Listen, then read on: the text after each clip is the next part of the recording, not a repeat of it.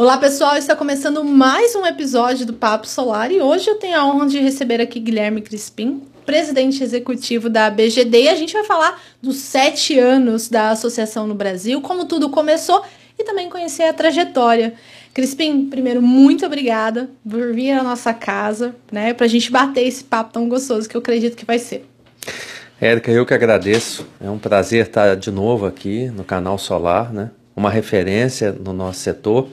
E isso, né? Bater um papo, falar do mercado, dos sete Sim. anos que a BGD completou, completou recentemente, contar um pouco de por onde andei, enfim, acho que é, é Vai ser uma satisfação, sem dúvida. Com certeza, isso eu nem tenho dúvida.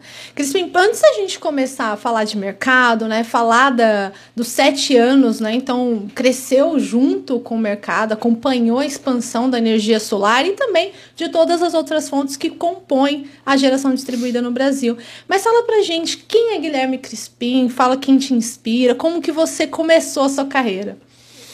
Bom, vamos lá. Guilherme Crispim é mineiro, é, do interior. Ao pão de queijo. Ao pão de queijo aqui, uma provocação, né? Eu vou tentar não, não atacá-lo até o final da entrevista, que será muito difícil. Então, mineiro do interior do interior de Minas, é, depois eu fui para o litoral de Minas, né? De onde é a família. É uma brincadeira, né? É, Obviamente. Sim, eu já. É, enfim, né? Falam sou... que Minas só não é o estado perfeito porque faltou uma prainha. É, a gente, depois desse tema todo aí, dessa reorganização geográfica mundial, a gente está analisando algumas ah, coisas. Entendi. Tudo bem, então. pois é. é enfim, eu, eu, me formei em economia, né, em Juiz de Fora, que a gente brinca muito, está muito próxima, talvez seja cidade ali com, com mais acesso ao litoral, né? A gente cá tem uma tem uma, ali uma, uma, uma, discussão interna nossa local com relação a isso. É, me formei em economia, já vão 25 anos. Uh, acabei uma vida sempre muito envolvido é, com o tema comercial. Tive negócios, tive indústria, uh, trabalhei muito tempo como representante comercial. Rodei bastante, batendo de mercearia em mercearia, de porta em porta, com distribuição de alimento, biscoito, doce em compota, doce em barra, Nossa. doce de leite. Hum, é, coisa boa. É, se não, se não desse para vender, comia a produção, né? Então, tava tudo que certo. Não é uma... Que não é ruim, que não é ruim. É, e, bom, e aí rodei bastante, né, por, por negócios distintos. É, acabei por opção e por gosto indo para um tema do marketing. Então fui fazer uma especialização na SPM no Rio também já há algum tempo em marketing porque percebia é, que isso era importante à época, né? Então fui entender um pouco mais das ferramentas comerciais e de como que é, a gente poderia potencializar isso, né? É, e vejo, é interessante a gente olhar para tudo isso que está acontecendo hoje, né? O marketing continua marketing, mas numa outra esfera, né? Numa outra Sim. proposta, o marketing digital que está aí. Isso tem a ver com tudo também. Evoluiu, né? Com as tecnologias, redes sociais, teve que evoluir, né? Tem como ficar parado. O é. marketing ele está em constante é, transformação. Érico, eu diria que tudo está em é. constante é. transformação, né? Basta ver o nosso setor, que a gente vai chegar daqui a pouquinho, mas é, a gente brinca, né? Falando dos sete anos de novo da BGD. Sete anos, é, se você olhar, não é tanto tempo, né? Mas para o setor, para a tecnologia, para tudo que a gente viveu, nossa, a gente estava conversando um pouquinho antes aqui. Sim. É, sete anos parece uma vida, né? E é. Com certeza. É, mas voltando, e enfim, aí eu, eu, eu fui me entender um pouco dessa dinâmica, continuei né, no, sempre com o tema comercial. Em 2015, é, perdão, em 2005, 10 anos antes, é, eu saí de Juiz de Fora, eu fui para Vitória, no Espírito Santo, fiquei um tempo em Vitória, trabalhando na área de engenharia de uma empresa, né? fui desenvolver a, a expansão da empresa é, no Espírito Santo, trabalhava com refratário, isolamento térmico na época, trabalhava, atendia Vale, ArcelorMittal, Petrobras, já grandes clientes ali. É, fiquei um tempo em Vitória, fui para Belo Horizonte, morei na capital do meu estado é, por algum tempo, também trabalhando nessa mesma área e tudo. Até que eu saí do país, tive um convite em 2011 para ir para fora E, e, foi interessante porque até então, até essa saída em 2011, minha história basicamente com a, a, a vida comercial, sempre comercializando alguma coisa, né? E a minha ida para fora foi para o Panamá. Eu fui uhum. trabalhar na área de sustentabilidade, naquela oportunidade da Odebrecht. E foi um aprendizado, porque é, também é uma venda. Né? Também é uma. Você, quando. É, e tinha um foco muito forte em projetos, principalmente projetos sociais, tinha um viés sustentável, mas também projetos sociais. Né? Então, entender é, é as demandas da, do, do entorno, dos atores que estão no entorno de uma grande obra, e a gente teve grandes obras ali, é, foi muito interessante, porque era também uma negociação.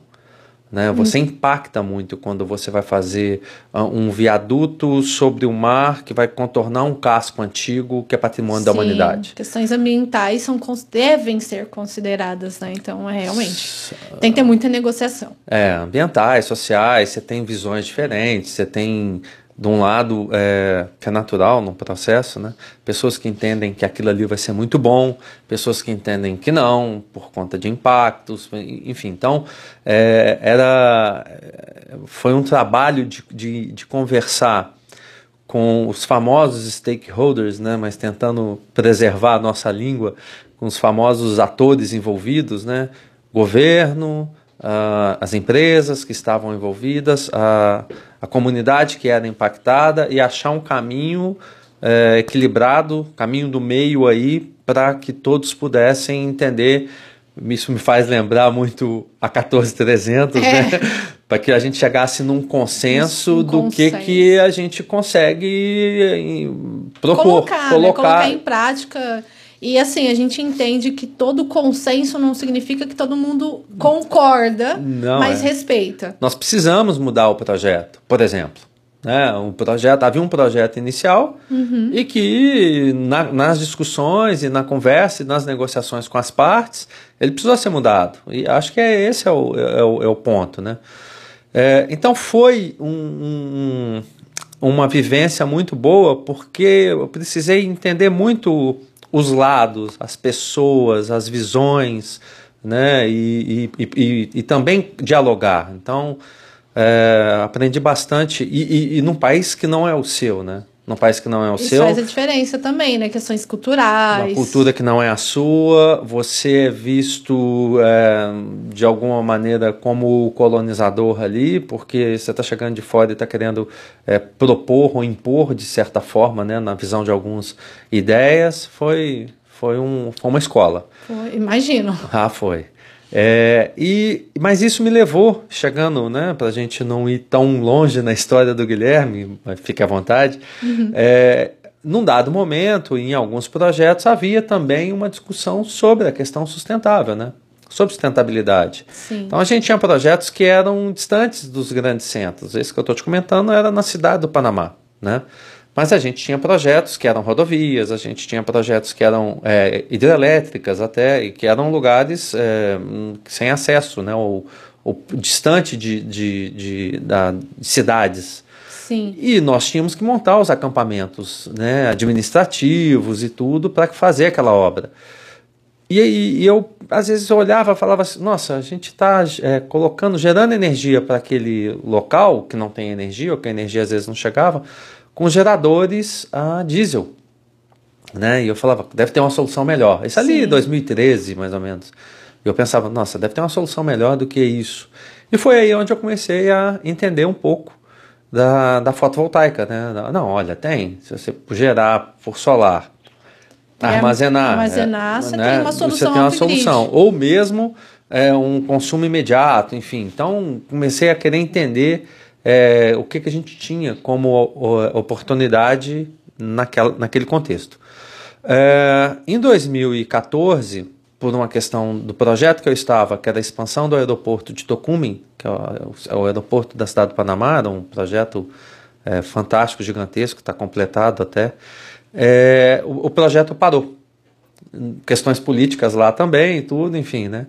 E eu fiquei naquela questão da própria organização de, olha, o projeto parou, ou você vai para algum outro lugar, ou você tem que voltar para o Brasil. não faz sentido tê-lo aqui nesse uhum. projeto. A Se gente custa, o profissional custa, sem ter o projeto.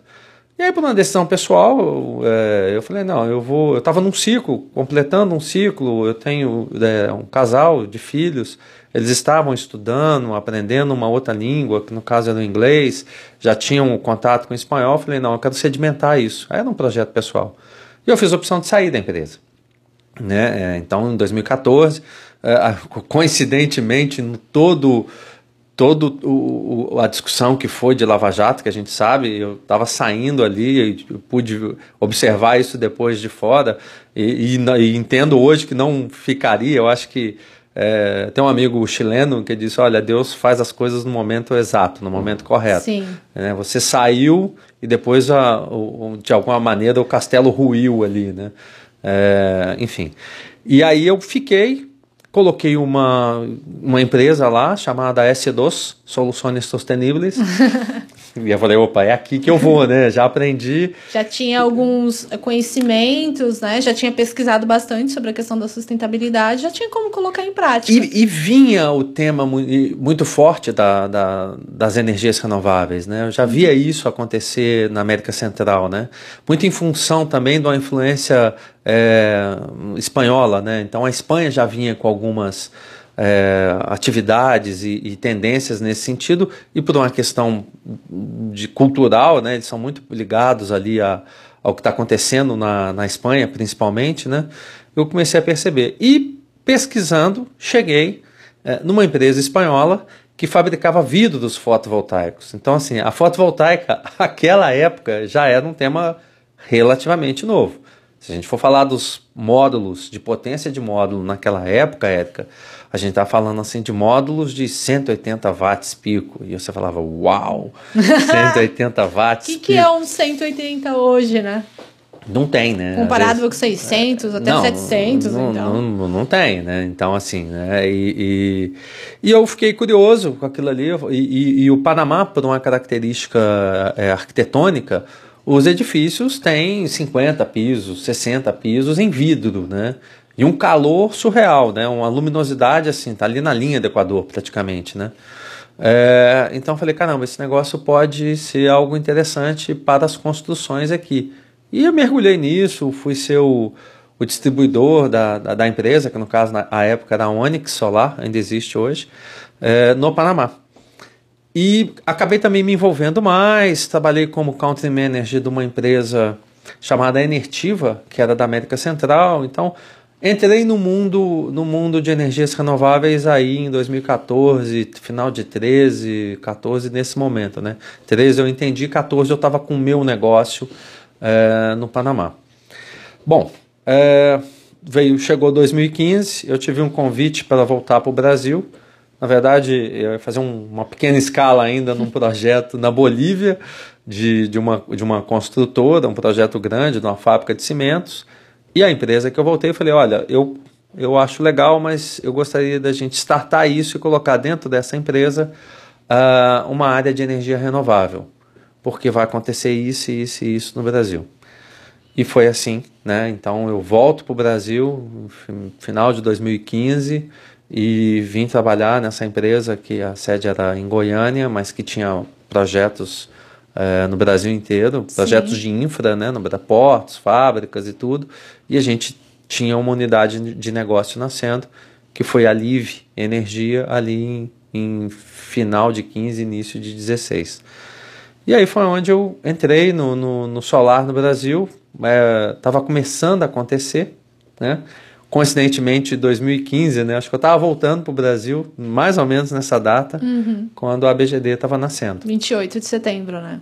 28 de setembro. Coincidentemente foi finalzinho de setembro que eu cheguei, família veio um pouco depois, que os meninos estavam acabando o tema de escola lá. Uhum. É, coincidências da vida, né? Sim. A gente, a gente e a gente foi se encontrar. Pontos, né? É, e a gente foi se encontrar logo ali na frente, né? Em 2016 eu participei de um evento em Natal da Casa dos Ventos e eu conheci o Carlos, evangelista, ali naquela oportunidade.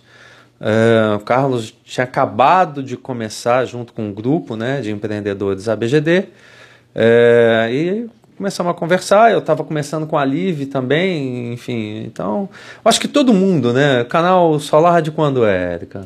Aí eu, fazendo papel, aí eu fazendo papel do repórter.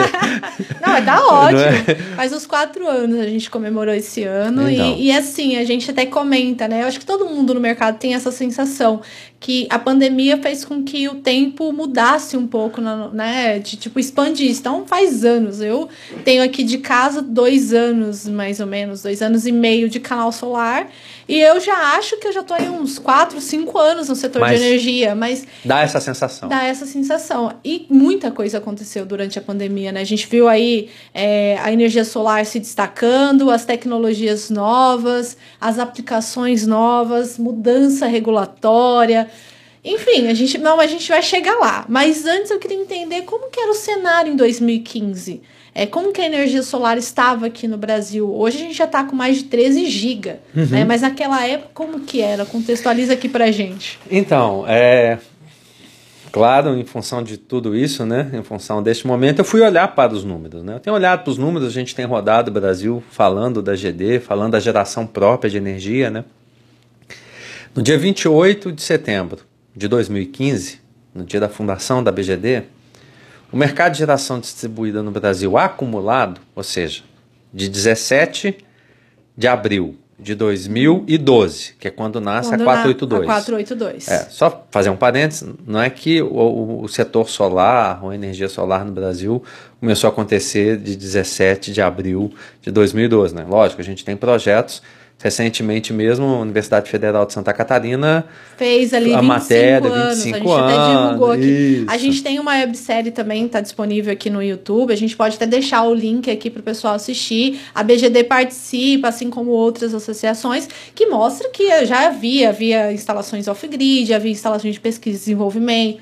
A Universidade de Santa Catarina é um exemplo delas. Sim, então, é, só para deixar. Ah, a solar no Brasil começou, ou a GD no Brasil começou a existir, não, já tinham projetos e tudo, mas olhando como geração distribuída, marco legal, referência histórica, né, referência histórica, verdade, vocês fizeram agora, né, Sim, em abril, aí são os 10 anos, é, então, olhando ali, que ou seja, a gente está falando de 3 anos de GD, né, em 28 de, de setembro de 2015, nós tínhamos 13 megas acumulados. Nossa. 13 megas. 13 megas. Então, se a gente falar, e agora? Né? Se a gente, para a gente ficar na, na, grandeza do número, né? 13 gigas, né? 13.4 gigas. Né? Muito, né? né? É muito. É, é, eu, eu, eu, eu, sempre brinco nas, nas minhas falas e palestras que a gente acaba se encontrando com o pessoal da, da EPE, é, que eles erraram, né? As previsões. Né? Ah, né? mas é que bom, né? Que erraram para então, menos. Eu falo, olha, mas não, não se sintam culpados ninguém acertaria. Né? É porque ninguém. Pre... Fatores assim que.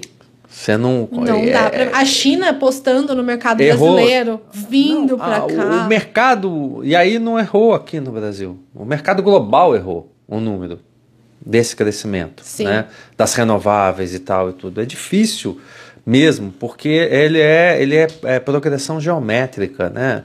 Então, é, voltando ali nos, nos 13 megas, Naquele momento, e no momento que nasce a BGD, você tinha um número muito menor de, menor de integradores, um número muito menor é, de empresas é, distribuidoras, um número muito menor de fabricantes no Brasil. Tudo era menor. Né? Na medida que as coisas vão acontecendo, né? em 2015 a gente vem com a 687. Sim, que já ajudou e aí trouxe mais pessoas para o mercado. A 687 é um divisor de águas, é uma virada de chave né? Porque ela traz novos modelos de negócio. Ela melhora a, a, a possibilidade. Então você tem uma, uma 687 que chega. Você tem a, as, as pessoas, as empresas, os comércios que começam, você sempre, aí, aí a gente vai voltar um pouquinho lá no marketing, né? Eu me lembro do marketing falava assim, ah, você tem os perfis de público, né? Você tem aquele que é o é o inovador, né? O inovador sai uma tecnologia, ele é. nem espera para ver, né?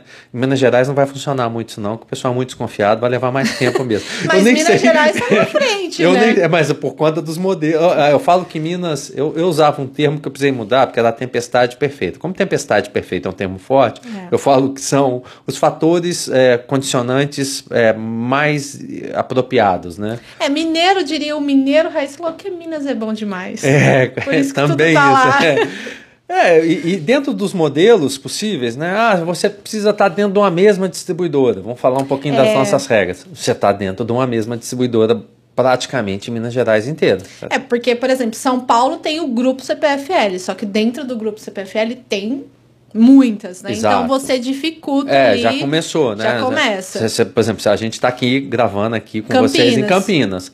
Se você for aqui próximo, de uma cidade próxima, às vezes, né? Já é outra. Tem a Electro que está aqui, né? Exato. Já, já muda. Então, eu acho que Valinhos, por exemplo, já é outra. Então, ah, vamos por hipótese imaginar, ah, eu tenho a, a minha casa, terreno que for, está em Campinas, e eu tenho um escritório em Valinhos. O que acontece demais? Já não posso, já não já dá, não dá para fazer a, a, ideia da compensação.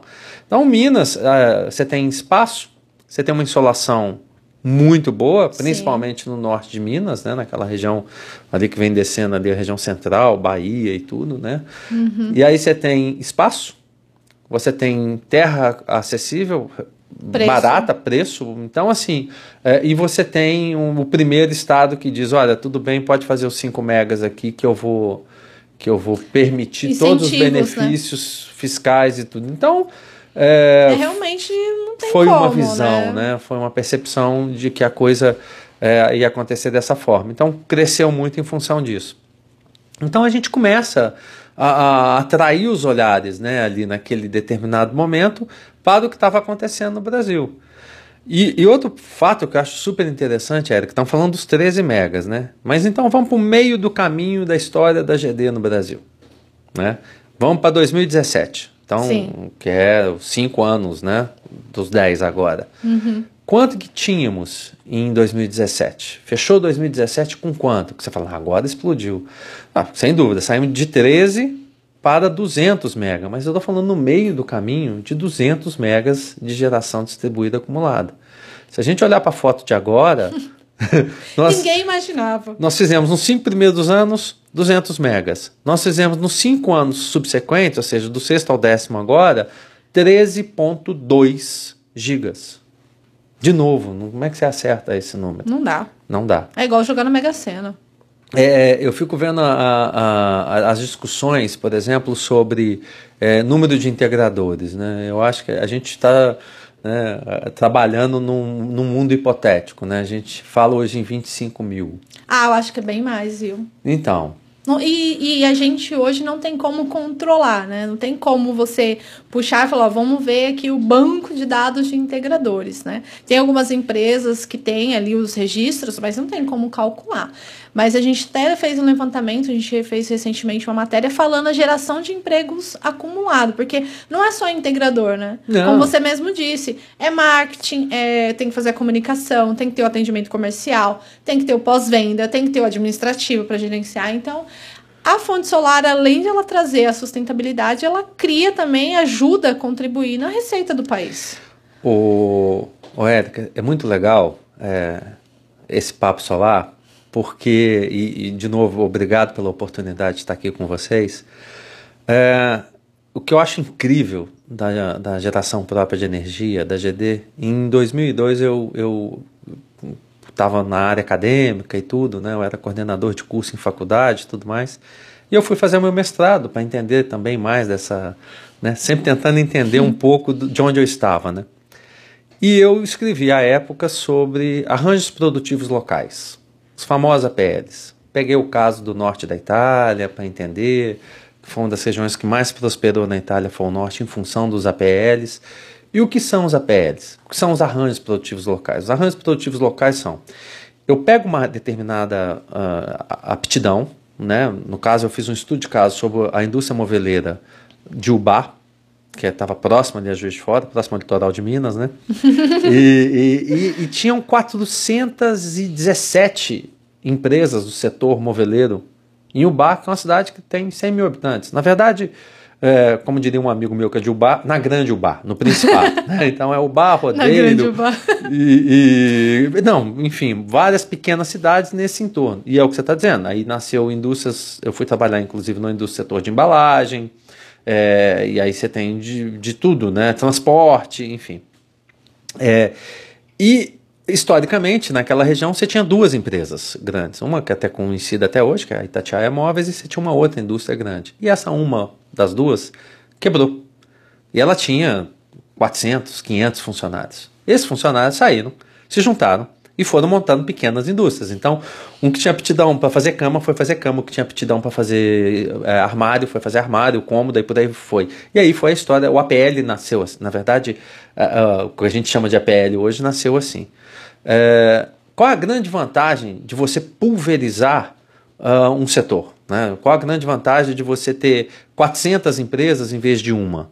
Que foi o caso, né? Desta uma, Sim. surgiram anos depois várias, várias então, a, a, a, região se tornou muito mais rica, a região se tornou é, muito mais é, segura financeiramente, equilibrada financeiramente, porque é natural em qualquer processo é, comercial, industrial que for, que empresas nasçam e que empresas em algum momento vão deixar de existir. Sim. Né?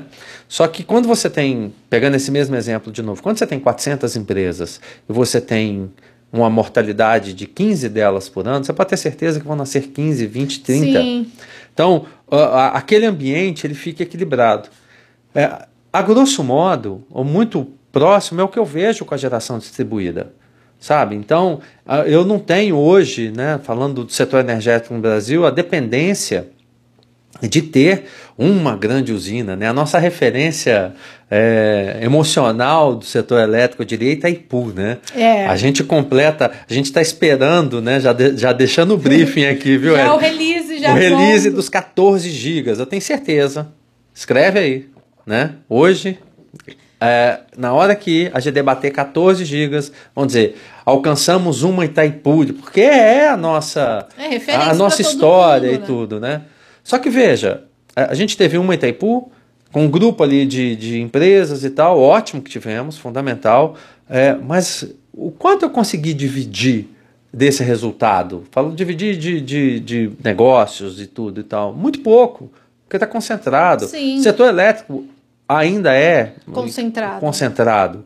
A hora que eu trago uma geração distribuída, uma geração própria de energia, eu vou sacudir esse, esse mercado. É bem mais pessoas participando. Mais empresa, mais pessoa que você falou. Então você tem um canal solar que vem propor a sua iniciativa, você tem uh, empresas de serviço, né? Capa da, da última revista de vocês aí, Sim. empresas que estão trabalhando com OIM, empresas. Que é de... um modelo de negócio que só cresce, porque a usina tem mais de 20 anos de durabilidade, a gente tem que fazer uma manutenção. E dá diferença, dá, dá diferença significativa, é um negócio. Uh, você vai ter empresas que vão pensar em financiamento, você vai ter empresas de software, você vai ter empresas de monitoramento, você... e aí o, o, o, céu é o limite, né? Como diria Buzz Lightyear, ao infinito e além, né? É, é, é isso, só que dividido, só que democrático, só que muitos podem participar, né? Então eu acho que essa é a grande no final é a grande entrega da geração própria de energia. Né? Tem a ver com democratização, no meu entendimento, tem a ver com independência, tem a ver com liberdade de escolha. Então é, a gente olhar para o que está vindo, o que está sendo proposto como conceito no mundo. Né? Com certeza. E a gente pega aí algumas referências no mundo. Né? O Brasil, comparado à Europa, comparado ao mercado chinês, não está mais engatinhando, né? Alguns tempos atrás a gente fala, tá, hoje já está andando, né? Já está ali apoiando alguns móveis, vamos colocar dessa forma, mas logo mais já vai conseguir correr. Porque a gente vê essa expansão. Eu, eu tiro por mim, quando eu entrei aqui no canal Solar, a gente fazia matérias de um dígito de, de potência instalada, né? Hoje a gente Passou da casa aí dos dois, acredito para chegar nos três vai demorar, né? A gente concorda com isso, mas não tanto quando a gente fala de potência acumulada, geração distribuída e centralizada. E aí eu queria explorar com você essa parte de como que o mercado é, tem se demonstrado cada vez mais forte. Você acabou de falar, é um mercado pulverizado. A gente tem diversas distribuidoras e a gente tem muita presença de investidores também na, na geração distribuída. Pensando em grandes usinas, a gente tem a geração centralizada, mas a geração distribuída ela não atrai só residência, né? ela traz indú atrai indústria, comércio. Como que você vê isso nos próximos, até o final do ano, isso acontecendo, ainda mais que a gente tem aí o fator lei 14.300, né? Que é uma corrida atrás do ouro, né? Atrás eu do diria sol. atrás do sol, é a corrida ao sol que a gente tem falado muito. É, eu, eu aí eu, eu, eu gosto da história, né? Você já deve ter percebido, é, porque a história ensina. É, lembra do, você não vai lembrar, você é nova. Mas tudo bem. Obrigada. Você ouviu falar, lembra quando você ouviu falar do bug do milênio? 2000? Lembro. Não, eu era. Eu, Tá, tá. Não, eu tava ali. Tudo bem, vai. É, 99, 2000, a sensação que a gente tinha era que o mundo ia acabar, né? Sim, reiniciar os computadores, Isso, ia acontecer isso, tudo. isso, isso. Paulinho Mosca fez aquela música, né? Meu amor, o que você faz? Tem, tu tem certeza, né? Que foi 99, porque 2000 o mundo acaba. É, e o mundo não acabou, né? Aí a Adriana Calcanhoto fala isso também na música dela, né? E o mundo não se acabou, né? Eu vejo da mesma forma, Érica. Assim, é, a gente vai continuar crescendo, já indo de trás para frente, né? Da tua pergunta da 14300. Até porque a 14300 a gente está ainda nessa discussão é, caverna do dragão, que a gente não acha saída para dizer, olha, é, por favor, meu amigo Sandoval, Anel, vamos regular isso, Sim. vamos fechar esse ciclo fundamental para o setor. Acho que a gente avançou bastante. Né? Eu vejo da agência, de fato, de verdade, o interesse em acabar, finalizar os pontos que estão em aberto, mas a gente de fato precisa finalizar isso, né? É só um, um ponto antes, então, já que você tocou no assunto, a gente teve aí a divulgação de uma nota técnica. Uhum. É, semana passada, inclusive, estava na pauta da ANEEL, né? Eu, eu acompanho ali, ó, toda, Sim. se eu não estou em salvo engano, toda terça ou toda quarta. É, eu não Tem. acompanho porque você acompanha e quando você coloca alguma coisa eu leio. entendeu? Perfeito, é esse o objetivo. Por favor, não deixe de acompanhar. Pode Érica. deixar. E aí, na hora que começou a reunião, aí já falou, a item do 3 ao tanto a gente não vai fazer. E aí caiu a pauta da discussão da nota técnica, que precisa se é, finalizar ela, né? O relator, agora eu não vou lembrar exatamente quem é o relator da nota, porque ele teve uma, algumas mudanças. Mas não apresentou, com isso não se abriu-se a consulta pública, com isso a valoração dos benefícios, que já passou do prazo também. Já passou o prazo, tempo. era 6, 7 Seis de meses. julho. Julho. É, porque você, enfim, 6 com, com, com E aí, a, a grande preocupação é isso, né? Quando que a ANEEL vai fazer essa valoração? É, e, e, e, o- e o limbo regulatório que a gente está é, é da- de argumento de muitas das distribuidoras de dizer, olha, eu não faço tal coisa, eu não posso fazer porque isso ainda não foi regulado. É, a gente também tem é- recebendo muitas informa muitos comentários, vários leitores nossos perguntando. E assim, é, infelizmente está indefinido. A distribuidora pode colocar ali a. É, e aí a gente entra numa outra discussão. A lei está valendo, era para fazer, mas vão usar esse argumento. Aí a gente acaba sempre no mesmo espaço de discussão, que é o espaço jurídico, legal. E é, e- e é ruim, né? Quando Sim. você é, fica nessa. Um, um gran- seara, né? De... E um dos grandes pontos, né, Érica, que a gente colocou quanto a 14300 é, é finalmente temos a tal da segurança, Segurança jurídica. jurídica. E aí você fala assim, temos. Será? Entende? Então, assim, tem, é, é- é ponto tomado. Nós precisamos sim finalizar a 14300 com, com essas discussões, né, para que a gente avance. Agora, entrando, talvez aí, então esse é um parêntese. E isso vai acontecer porque isso tem que acontecer, não tem outra forma, não tem, Tem maneira mais. Não, não tem. É, e, e acontecido? Acontecido, a geração distribuída continua crescendo. É, por que, que eu acredito nisso? É o que eu tenho dito também bastante nas minhas andanças nesse país. Porque a lógica está do nosso lado. Qual que é a lógica? A lógica é a lógica da mobilidade elétrica, que já chegou, que está chegando aí, que vem muito forte. Sim. Né? É, não aqui, só aqui no Brasil, no, No mundo, mundo no todo. mundo todo. É um eu, movimento que não tem como você parar ele, né? eu vim para cá agora, é, eu peguei um Uber, né, que é um modelo novo de tudo que a gente está vivendo Também. nesse mundo novo, e ele era um Uber híbrido. E eu vim conversando com, com a pessoa que me trouxe, né, e eu falei, e aí? Ele falou, excelente, ótimo. É, ele ainda é um carro sem ser, palavras dele, hein, sem ser plug-in. O, Ah, ele é o que de recarga. regeneração, mas está excelente. Eu estou fazendo 24 km por litro. Não- Vou, vou te contar, eu tenho um, um Volvo híbrido em casa. E a diferença, ele é recharge, então a gente consegue carregar ele. Infelizmente, ainda a gente tem um empecilho ali do condomínio predial, então eu não consigo ter, né, Aham. por questões de assembleia e tudo mais. Mas é impressionante quando você vai à praia, porque você desce a serra e ele tem aquela restauração. É, você chega na praia e fica andando no- só na bateria. Isso porque a autonomia dele é 40, 50 É, quilômetros, não é algo muito grande. Imagina Mas- um carro elétrico que tem 400. Que tá, então, e, e, e, e vai, vai ser o mesmo processo do que a gente viu acontecer na GD. Sim. né, na proporcionalidade vai acontecer. Hoje a gente fala, ah, mas não dá para ir para. Daqui a pouco dá.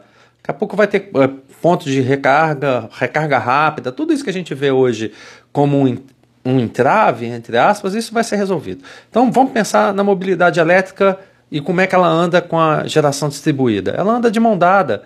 Você já está pensando aí, olha o teu relato, você disse, olha, é que não dá para eu carregar. Você já está tentando ver uma forma. é possível, não sei, mas é possível que você fale assim, olha, deixa eu ir para um outro lugar onde eu posso ter um sistema fotovoltaico e recarregar meu próprio carro. Sim, eu cogitei ali um carport que eu acho maravilhoso no condomínio e ajudar o condomínio. Não vai dar. Vamos uma Mas, é uma, mas, mas já é uma, Uma- situação, já Sim, é uma sim. condição. Então agora você imagina o seguinte: quem tem? Então, eu tenho uma casa, né? E, e muitos têm uma casa. É, e eu, puxa, ah, tudo bem, o carro elétrico ele custa, tá? O, o, o, o nosso smartphone um dia custou bastante também, ele tornou acessível para todo mundo. Todo mundo hoje tem um smartphone. Exato. Tá? Pode ser que nem todos tenham esse último modelo que é o preço de um carro, mas, mas a gente tem um smartphone e nós Uhum. vamos ter um sistema fotovoltaico. Né? É, me lembro também, vamos pegar outro exemplo, as TVs né, de plasma, né? nem tem mais. Nossa, né? não tem. Lembra? Nossa, teve um amigo que teve, eu vi uma Copa do Mundo 2006, e na, na- que ele me convidou, vem que aqui em casa tem uma TV de plasma. Nossa. Eu tirei foto com a TV. né? Se fosse hoje, tirava e Nessa época eu postava. acho que eu tinha uma, uma TV de tubo aí. Não, era tubo. A minha Que era. algumas crianças acho que devem falar, o que, O que, isso que é aqui, isso, né? Então, então é, é, vamos considerar. é, é, então, vai tornar acessível. O carro vai se tornar acessível. A mobilidade elétrica vai se tornar acessível. Ela vai acontecer. A hora que isso começa a acontecer, eu, por natureza própria, eu vou querer carregar essa patinete, essa moto, essa, esse carro, o que for, com o meu sistema. Eu não vou querer parar, eu, eu- eu preciso ter alguma coisa que carregue dentro. Ah, mas se eu carrego da tomada, puxa, não faz sentido. Eu podia estar carregando esse carro muito mais barato.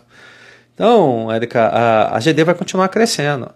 E vem o armazenamento. É, esse daí, E vem o armazenamento. O armazenamento, essa frase eu tenho dado mérito, com muito pesar, mas eu tenho que dar o mérito, ao meu amigo Gustavo Buiati, que diz o seguinte: olha, o armazenamento vai ser para o setor elétrico o que o smartphone foi para as telecomunicações. É uma virada também.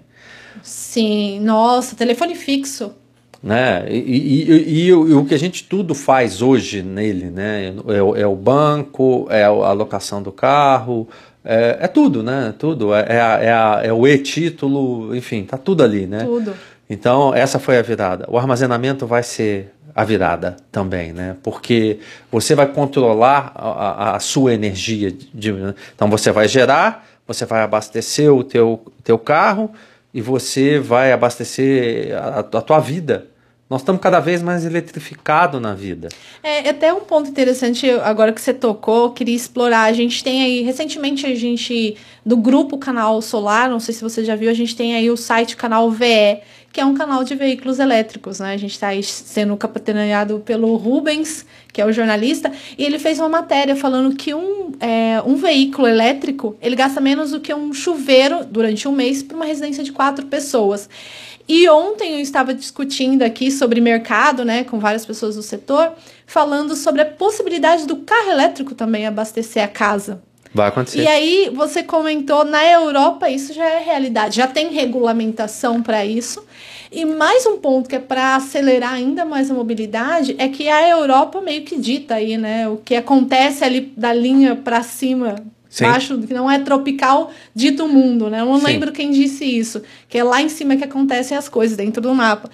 Como que as montadoras também pensando que não vai ter mais é, fabricação de carros a combustão, ou é híbrido ou é 100% elétrico, isso também vai ajudar aqui o Brasil, mesmo que a gente pense que sempre o Brasil demora um, um pouco para chegar, mas a gente tem visto com a energia solar que está diferente, né? Não está demorando tanto assim. Érica, nós vamos, nós temos novamente é, uma grande oportunidade nesse rearranjo global aonde a energia se tornou a bola da vez, essa é a discussão da vez. O que está acontecendo hoje na Europa, a discussão em função da guerra, é energia. É, e, e, o Brasil, né, eu, eu, entendo que a sua pergunta foi sobre a mobilidade e sobre o carro elétrico, mas é porque no, o pano de fundo de tudo isso é a energia. Sim. Né? Então, quando tudo eu... acontece, tem, não tem como acontecer sem energia. Não. É, ela, ela, é a, eu, perdoe-me, mas a, a, nas minhas andanças e a minha fala, a palestra tem sido energia, o óbvio oculto. Que ela é tão óbvia que nós, olha, olha o nosso entorno aqui agora, né? Que a gente não se dá conta, a gente não percebe. A gente está vivendo um momento eleitoral agora, fazendo um parênteses, uhum. nós estamos falando de segurança, nós estamos falando de saúde, nós estamos falando de educação, que é são as pautas fortes ali. Sim. Sem energia, nada disso acontece. Sem energia não acontece segurança, sem energia não, não acontece saúde, sem energia não acontece educação. Então, para que tudo isso aconteça, eu preciso ter energia. É, e o Brasil tem uma grande oportunidade, porque a gente consegue gerar energia do, do que quase você imaginar. Né? Então, assim, nós temos uma eólica, falando de renovável, Sim. fortíssima isso onshore. Nós estamos indo é. para o offshore agora, né? E um país que quase não tem litoral. Né? 8 mil e alguns quilômetros. Só de... Minas que não tem ainda. Desnecessário. provocação. Isso foi, provoca... isso, foi, isso foi provocação. Essa parte nós vamos editar, viu? Ah, é... não, a gente pega. Deixa, deixa. Né? Não, pode deixar. Mas a gente vai resolver isso daí, viu? É... Então, pensa que a gente pode, por, né, por essa questão da eólica, biomassa e biogás. Né? Sim. Né? Porque na medida que você tem 220 milhões de habitantes, você vai gerar resíduo. E isso é um, um problema. Sim, a né? gente tem que resolver uma solução e usar dessa solução também para a gente ganhar. Crispim, o assunto tá muito bom, mas eu vou chamar para um rápido intervalo. Por favor. Porque minha produção já está me apontando ali, já tem o, o cronômetro ali para gente. Então a gente vai voltar daqui a pouco, continuar sobre essa discussão das renováveis e também muito mais sobre o mercado. Fica aí. Não sai, não. Meu nome é Hernandes Freitas, eu realizei um curso no canal Solar, um curso avançado de projetos de geração distribuída até 5 metros, apesar de estar inserido já na área há bastante tempo. É um curso que me deu uma visão totalmente nova de mercado e até técnica também. É, eu já atuo na área, mas é um curso que tem professores altamente qualificados.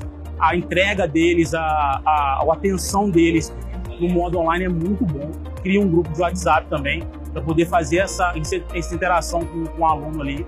Então eu saí do curso com uma visão completamente diferente e creio que vou fazer e realizar mais cursos, porque realmente me, me elevou o patamar e me deu uma, uma, uma visão de mercado totalmente diferente do que eu tinha.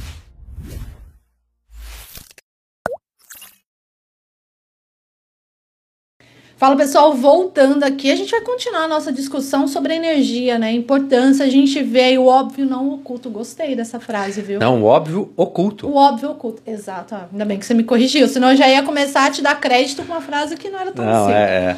E continua falando pra gente, Crispim, como que a energia você vê fundamental, né? A gente tá aqui, a gente tá no estúdio iluminação, a gente tem iluminação aqui, que ninguém tá vendo, mas é os bastidores, as câmeras também, a TV, microfone. Como que é tudo isso na sua visão? É, historicamente, a história de novo, uh, os países, as civilizações que é, mais prosperaram, elas não prosperaram em função da sua capacidade bélica. Elas prosperaram em função da sua capacidade energética.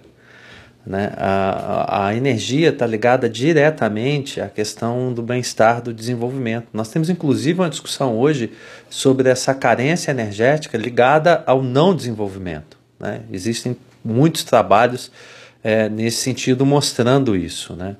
É, se a gente for pegar também a história da humanidade, é, a gente começa os, os, os saltos que a gente tem, né, os momentos da humanidade que você fala, puxa, né, aqui teve um, aqui é um referencial, é, o momento que o homem domina o fogo, que, a, Fonte né, de né, energia. que o ser humano, né, domina o fogo, ele domina a energia, né? Ele já não era, não dependia mais de ter, ele conseguia. Então aquilo mudou, mudou por questão da, da- das mudanças é, civilizatórias, de população e tal, porque eu já não precisava ir para tal lugar porque eu tinha domínio daquela, daquele processo.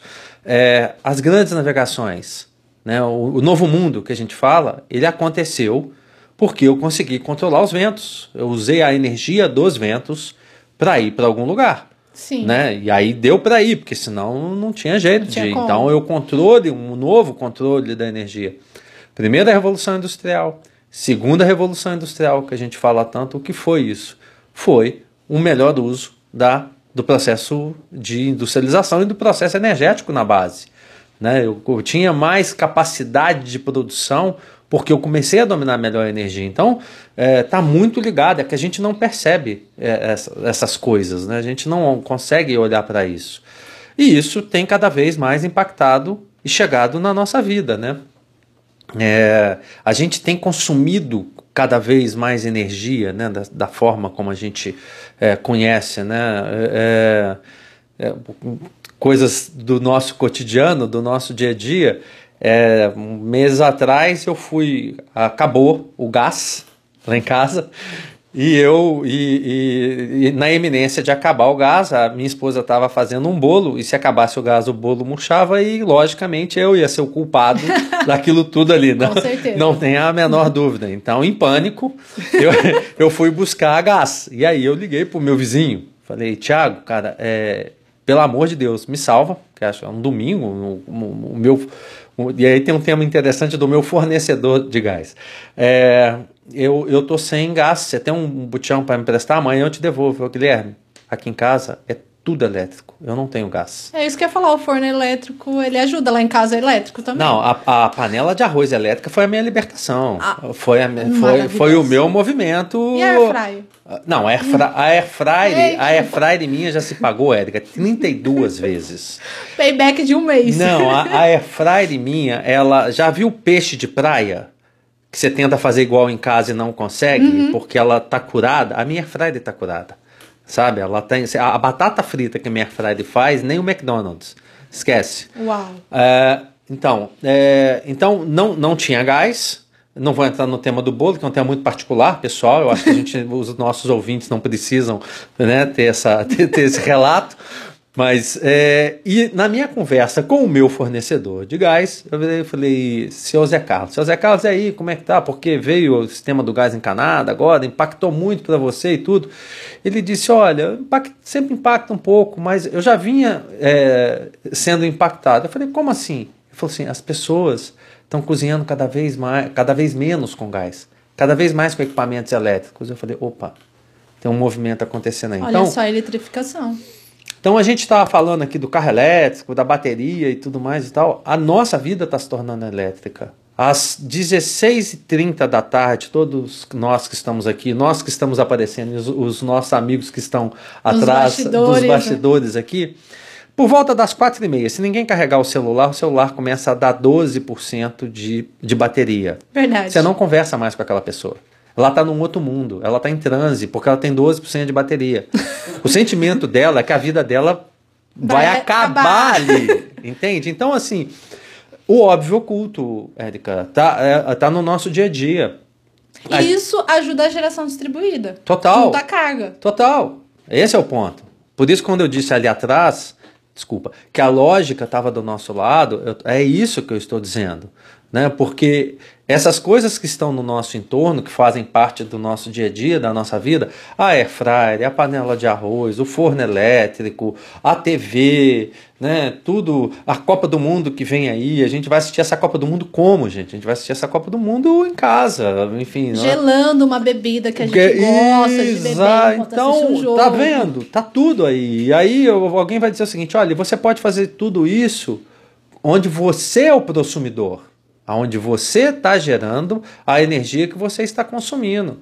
A fatura de energia é representativa no, no, no, nosso dia a dia, na nossa, na, na, na, nossa relação de vida hoje.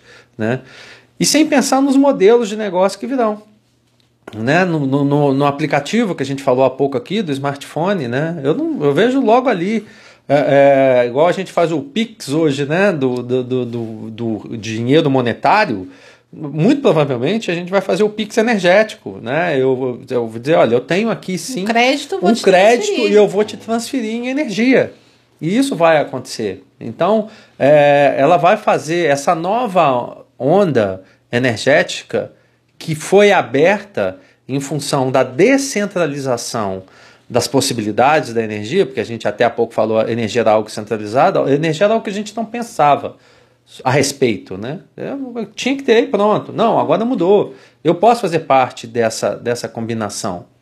Então, é, a gente vai ver tudo isso acontecer. E aí, num papo que a gente estava um pouquinho antes do nosso intervalo, a, a grande oportunidade, se a gente está falando no micromundo, que é esse nosso mundo, no mundo individual, pessoal. Agora, quando a gente vai para o macro, né, o macro energético, uh, eu percebo também uma, uma uma questão de segurança energética para os países. De novo, o exemplo do que está acontecendo lá fora. Né? Então, se eu não pensar em, enquanto nação, enquanto país, a, a minha a disponibilidade energética é um risco muito grande de eu ficar vulnerável. Né? Então, é vulnerabilidade. Então, quando você começa a pensar numa reindustrialização global, que eu acredito que vai existir em função desses aspectos, aonde é que eu vou colocar a minha indústria? Né? Eu vou buscar locais no, no mundo, né, as grandes organizações, para, colo para colocarem as suas fábricas. O Brasil tem uma grande oportunidade aí. Com certeza. Nós temos a eólica, perdão, que a gente falou, uma possibilidade de biomassa enorme, porque é um país é, com um agro muito forte, então ele tem essa disponibilidade do, do do rejeito né, do, do agronegócio, que pode se transformar em energia. É, nós temos a questão do resíduo, né? meu amigo Yuri da Brem sabe disso, o quanto que a gente pode fazer com a questão do, da, da, da energia gerada através do resíduo sólido urbano. É, nós temos é, a solar, quando você imaginar nesse país quase você consegue fazer solar. Então, assim, e 220 milhões de pessoas. Então a gente tem demanda, a gente tem escala. Então, é um parque industrial que precisa ser repensado, a gente precisa reindustrializar esse país, sem nenhuma dúvida, e a energia é pano de fundo, é base disso. Ah, e para fazer essa reindustrialização, vai ser gastado, vai ser gasto energia. Então a gente é um ciclo é um que ciclo... não tem, não tem como, como fugir dele, né? E a gente vê uma discussão aí, a gente teve recentemente publicada a portaria que abre né, o mercado livre de energia, o ACL, uhum. né, o mais formal, ambiente de contratação livre, para o grupo A. Né? Uhum. A gente sabe, tem ali algumas definições a partir de 2024, né? a gente soltou uma matéria, então se você quiser saber, só ir lá no nosso site. E como que você vê essa abertura do mercado, né? Há uma discussão, isso vai afetar a geração distribuída? Eu queria ouvir sua opinião sobre esse assunto. É, todo qualquer movimento, ele, ele não é... Toda ação não, tem, tem a reação. reação e nós estamos vivendo conectados, né? Então, claro, sem dúvida nenhuma, é, rearranjos vão acontecer, né? Agora, é, eu vejo de forma positiva, eu acho que quanto mais oportunidades é, você gera e você dá às pessoas, às empresas, é, isso é, é, é, positivo, é oportuno. É, acredito que a GD ela continua crescendo, porque pela questão do que a gente falou, né, a geração distribuída ela está muito ligada a uma, a uma questão da, da, da geração própria de energia, do consumidor. Né? Então, nós vamos ter é, mercados distintos. Você vai ter um mercado do, da alta, dos 500, que vai querer aproveitar essa oportunidade e ir para essa, essa possibilidade de negócio, de geração, sendo ele cliente final ou sendo ele ofertante é, de soluções no, no aspecto energético. Mas também a gente vai continuar tendo uma demanda muito grande pela geração própria. Se a gente for olhar do, para os números de hoje, Érica, e aí voltando um pouco na questão da BGD, é muito desse do nosso dia a dia, do nosso trabalho, é, mais de 90%, 95% das UCs que a gente tem, das unidades consumidoras, ou seja, das usinas, estão na microgeração. Né? É, a gente até também trouxe matérias apontando aí, né? A gente utilizou ali os dados da própria ANEEL, que divulga, né, dados abertos. E é isso, né? Eu, eu sempre bato quando tem uma discussão, falo, gente, mas a micro que movimenta Isso. a solar dentro da geração distribuída. É isso. E aí, quando você olha a impotência, 85% está na microgeração. Então, é lógico que, como eu disse, né, é, a gente vai ter que ver como é que o mercado vai se comportar. Né? Eu, outro exemplo que eu dou muito é, a, a, recente a gente começou a discutir sobre investimentos, possibilidade de investimentos, plataformas de investimentos e tudo. É, isso não quer dizer que todo mundo foi para o mercado de investimento. As pessoas ainda tem, são é, relativamente é, conservadoras, né? elas olham aquilo e falam, poxa, mas qual é o movimento que eu preciso fazer para isso? Então, assim, eu acredito que no nível da pessoa física, do pessoal, do pequeno negócio, é, vai ter que ser muito simples a, a, essa operação para que eu vá para isso. Porque se eu tiver que ir para o Mercado Livre, mas eu tenho que ficar olhando quanto que está o, o, Ah, o PLD, né? exa- isso. Eu- Que não. é algo simples, né? É, o PLD, até os profissionais que atuam, é um. É cada dia um aprendizado novo. Sabe? Então, assim, não você for olhar para a massa, a grande massa da, da, da, da população, você pode- inclusive você olha para os mercados que, onde aconteceu já essa abertura, não foi assim, ah, aconteceu, vamos para lá. Não, peraí, calma. Olha para a própria GD. A ideia era muito boa, ver o tempo que nós levamos para que aquilo fosse entendido, para que crescesse tudo. Então, é, eu entendo que, sabe, tem que esperar para ver como é, que, como é que o mercado vai se comportar. E eu, particularmente, acredito que a gente ainda continua com um crescimento significativo, forte em função dessas lógicas pessoais e de consumo. E também tem outro fator, não sei se você vai concordar né, com a minha opinião, lógico, é uma opinião, é que a gente tem um armazenamento. Então, pensa uma unidade consumidora residencial trabalhando uma tarifa branca com uma bateria. né? Então, O- eu acho que isso também faz total diferença. É, é, tem uma discussão que, enfim, né, que a gente já sabe, é, é- é comprovado hoje, por números, que você, dependendo do perfil, né, claro, é, e que você alugar um carro é mais barato que você ter um carro. Eu vou, Né? vou, vou entrar nessa estatística. Eu tenho um carro alugado. Então. A gente tem dois carros e é muito mais econômico no custo-benefício, né? Você não paga um IPVA, você não paga um seguro, Sim. manutenção, Sim. pneu, nada. Você vai Sim. colocar só um combustível. E- Lógico, isso. você não vai ter aquele bem. Só que o- a relação custo-benefício. Se você tem um investimento que a rentabilidade te permite, eu, para mim, é o melhor dos negócios. Ok, perfeito. A Érica, pega a massa. Não. Não. Você pode mostrar. Eu, eu vivo isso dentro de casa. Você pode mostrar o número. A pessoa fala, não. Tá vendo o número? Não. Por quê? Porque para ela aquilo não. não- não- Então, assim, é, onde eu volto nisso? Né? Não porque você vai ter um modelo, às vezes, que te permita é, participar dele, quer dizer que você vai participar dele. Então, eu, eu acho que é, tem muito aspecto aí, muita coisa que a gente ainda não, não viveu para saber. E aí, quando você fala de armazenamento, pegando um pouco a questão da 14300, o pessoal fala, mas em 2029?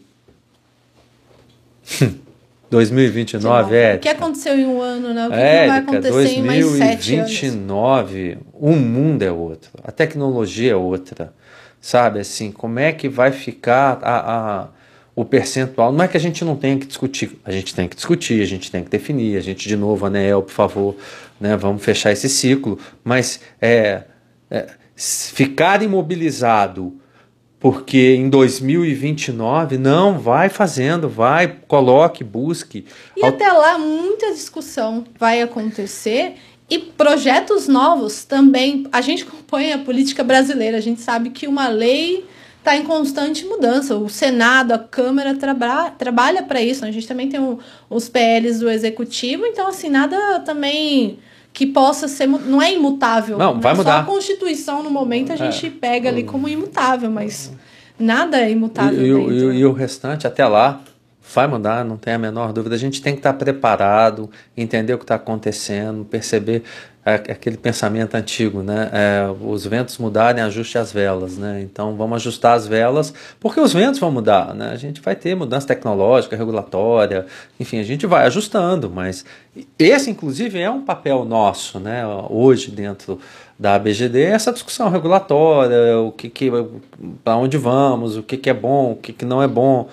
É um, é, esse é um dos papéis que a associação tem, inclusive, no mercado. Agora, é, é da dinâmica do mundo, né? Com certeza. A Vai gente mudar. vê aí o mercado europeu teve que fazer uma grande mudança com a dependência do gás russo. Que não estava né? previsto, não escrito tava em nenhum lugar. Em nenhum lugar. E agora a Alemanha toda está se mobilizando. Tanto que a matéria que a gente publicou mostra ali o crescimento de. É, que lá é diferente, né? Um pouco o modelo de negócio. Mas assim, o crescimento da, da produção junto à carga que foi. E lá eles têm um, né, a bateria. Né? Uhum. Né, que a gente tem. Está começando agora. A bateria, quando eu falo, né? Algumas pessoas, quando começou a solar, era tudo off-grid. Uhum. Eu não vou lembrar quem que sentou na sua cadeira e falou exatamente isso. A Solar começou com o off-grid. Quando começou o on-grid, todo mundo falou, ah, o off-grid vai acabar.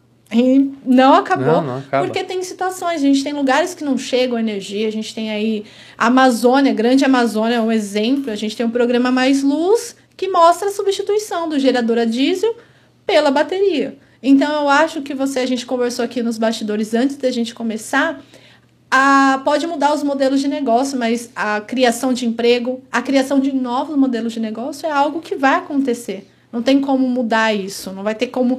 O setor de energia não tem como ele simplesmente é, aparecer. É, é por né? isso, sabe? Porque no final da, da, do dia de hoje, de cada um de nós aqui que trabalha com isso, o que a gente buscou foi como é que a gente entrega mais energia seja capacitando, informando, educando, dando consultoria, seja uma associação como a nossa, como a BGD, é, trabalhando com seus associados, trabalhando com o mercado, trabalhando com seus atores, para que no final, como que a gente entrega mais energia hoje, mais energia democrática, renovável, de forma independente, enfim. Mas no final é como que a gente entrega mais energia. E energia a gente, na história da humanidade, nós vamos precisar sempre. Ah, com certeza, isso, isso sem dúvida. Você me fez lembrar ali de um artigo que está na Lei 14.300, que a gente comentou aqui, é, sobre os excedentes, a venda de excedentes. Você acha que esse também pode ser uma saída aí, um dos modelos de negócio que pode acontecer? Você até comentou aí o Pix hoje que a gente transfere o dinheiro. Eu lembro quando estava na faculdade, a gente fez ali um trabalho sobre o dinheiro virtual. E eu uhum. falava, na época eu só andava com cédulas de dinheiro, hoje na minha carteira só tem cartão. E ontem eu até estava comentando, eu nem sei, eu, às vezes com cartão, só levo meu celular, que você aproxima ali no Apple Pay e pronto, maravilha. Como que você vê essa venda também possibilitando uh, mais negócios? É, eu, eu, eu, entendo que vai acontecer, que é necessário e possível. É, a gente precisa pacificar algumas discussões, né? Eu acho que aí a, a, o setor tem que olhar para isso, as distribuidoras têm que entender que a, a GD de fato é, é ajuda o sistema né? E aí a gente melhorar esse, esse, esse diálogo, né? Por conta dos, dos benefícios que a geração distribuída traz para o sistema, para as distribuidoras. E eu acho que na hora que a gente começar a entender isso, elas vão, na minha visão, perceber que, na verdade, ela pode ter a GD, o sistema pode ter, né, o grande sistema hoje, né, pode ter a GD como um bom aliado, né, porque é, vão, vão acontecer casos onde, puxa, faz o seguinte: você quer gerar aí e, e, e, compensar e fazer uma compensação porque o seu vizinho não gera, ou enfim, então, eu, eu vou comprar esse teu excedente porque para mim ele é muito melhor do que eu ter que, enfim, buscar isso de algum outro lugar. Então é isso, é saber que tem energia, tem energia disponível, que alguém fez um investimento, que ainda é melhor ainda, né? Investimento privado, alguém fez. Sim. E eu, e eu concordo em. Tem aquele todo entrave, aquela burocracia da máquina pública. É. E eu concordo em, em a gente compartilhar o resultado disso. É, vai acontecer, naturalmente vai acontecer uma racionalidade um pouco mais inteligente aí, mas acho que a gente vai para isso sim. É, é. É, um, é, um, caminho. Isso já é realidade na Austrália. A gente tem um artigo, não vou me lembrar agora da edição da revista que fala das plantas virtuais, né? Que é as baterias virtuais que acontecem. A Tesla domina ali, né? Porque a gente conhece a Tesla no carro, mas a Tesla é muito forte no armazenamento de energia lá fora, na Europa, e na Austrália acontece exatamente isso. Você entra, você quando você vai instalar um sistema de energia, você pode até receber um, um um subsídio em questão de dinheiro mesmo, em questão dos juros mais baixos no financiamento, e aí você se compromete a uma porcentagem da energia que você vai gerar, ela vai ser destinada ao governo, ao Estado, que vai fazer esse remanejamento para as unidades próximas, porque não tem custo de manutenção de distribuição, já está junto à carga, já está ali na carga do seu vizinho, no seu próprio bairro. Então isso é bem legal. Eu, eu acredito que ainda vou ver esse modelo de negócio no Brasil. Nós vamos ver muitos. A gente, uh, eu, acredito, Érica, assim, que a gente não sabe ainda o que virá. Né? Eu falo, é. a gente vamos ter que pegar essa, esse, essa conversa nossa daqui a alguns anos e falar, nossa, olha, na época não tinha. É igual olhar né, para trás hoje e falar, gente, não tinha isso e isso, como é que vivemos sem isso, né? E, e vamos viver, né? E vão chegar muitos modelos, né, por conta disso, né, de inteligência, da ideia do smart grid, da ideia da eficiência energética, né, são, são, são propostas, né, do, dos modelos de ESG que estão pressionando para é isso. isso que eu ia falar também. Então, há um arcabouço aí, há, há uma tendência aí é, da gente muito forte, já apontada, da gente caminhar para isso, né, então é, vale a pena acreditar nesse negócio, ficar nele, se aprofundar, estudar, ser curioso, né? Acho que esse é o grande ponto, né? Tem muita informação. Hoje o acesso à informação está aí, né? Acho que até saber até filtrar, né? O que ler, o que Sim. ver. Mas é, é, vamos, vamos, nós vamos evoluir, não, não tenho Isso dúvida não. Não tenho dúvida. Cristian, o papo está muito bom, mas a gente tem que sempre finalizar aqui. Mas olha, eu já, já sei que a gente vai ter que voltar aqui nesse mesmo lugar. Ou quem sabe tem novidade vindo por aí no Papo Solar em outro lugar.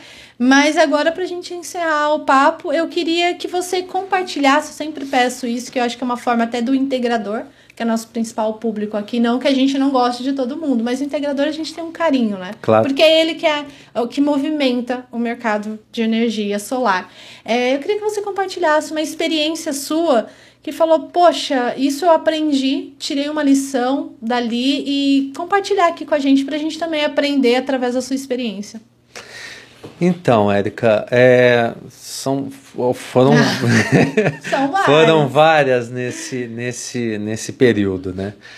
Mas ah, o que eu vejo, o que eu vi, assim, falando do integrador e da minha experiência né, com, com, com esse setor, com eles, né, ou a minha experiência também como integrador, é você perceber a, a, a, a transformação que é né, no caso, para o cliente final, né, para aquele que faz uso de um sistema, né, ele entender eh, de fato, naquele óbvio oculto, dele deixar de ser um, um usuário do sistema e passar a ser um prosumidor.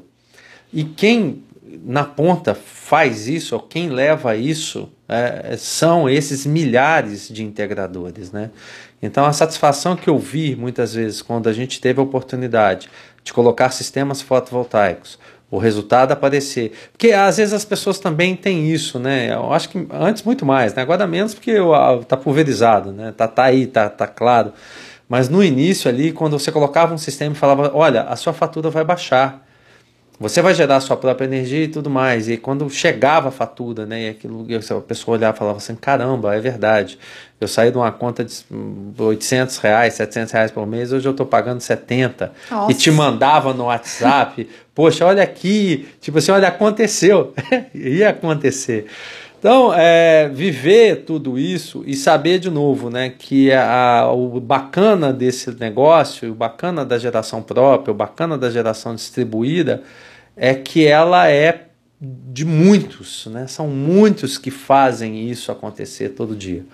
O que eu acho que é fundamental para fechar, porque todo toda todo direito que a gente passou a ter, ele carrega uma responsabilidade, né? Sim, então, os deveres também então, vêm juntos. Os deveres vêm juntos, exato. Então, assim, É, o que eu acho que é fundamental é uh, esse setor olhar com muita atenção para isso que ele pode fazer. Então, para de verdade ele estar instalando, colocando, pensando a melhor opção para esse cliente final. Esse cliente final, muitas vezes, na grande maioria das vezes, ele está acreditando naquilo que você está dizendo. Ele não conhece, ele não conhece do sistema, ele não conhece do módulo, ele tem uma vaga ideia da compensação. Então é uma responsabilidade muito grande nossa, por exemplo, de vocês, nossa enquanto associação, um canal solar, perdão, como ente né, de comunicação e tudo, é bater nessa tecla com o nosso com o nosso público aí, com o integrador, dizer, olha, atento a, a, a, a trabalhos, entregas de qualidade, porque isso influencia todo o setor. Então, foram várias as experiências nesse sentido de ver que funcionou e que as pessoas estão muito satisfeitas e que mudou a vida delas, né? Não, isso, nesse sentido. isso a gente vê, né? Quando a gente é, conta ali os relatos, a gente teve até a oportunidade de conversar com o Giana no episódio anterior do Papo Solar e ele fala que o momento de entrega para o cliente tem que ser comemorado e o segundo mês, né? O primeiro, dependendo de quando você instala, não vai compensar totalmente. Mas o segundo mês é o segundo, assim, que você tem que. Olha isso aqui. Mudou. Mudou a sua vida, né? É muito legal isso. E, e não é no segundo mês, né? Assim, é o, o segundo mês está correto. Sim. Entendi o que você está dizendo. É que é o segundo, é o terceiro, é o quarto. É, é, é você. É muito interessante, né? Você olhar. E, e, e, pensar o seguinte, caramba, eu, pelo menos nos próximos 25 anos, esse tema, esse tema tá, tá apaziguado, tá resolvido. É um, eu falo que né, é uma proteção natural, financeira, do, de algo que é fundamental, né?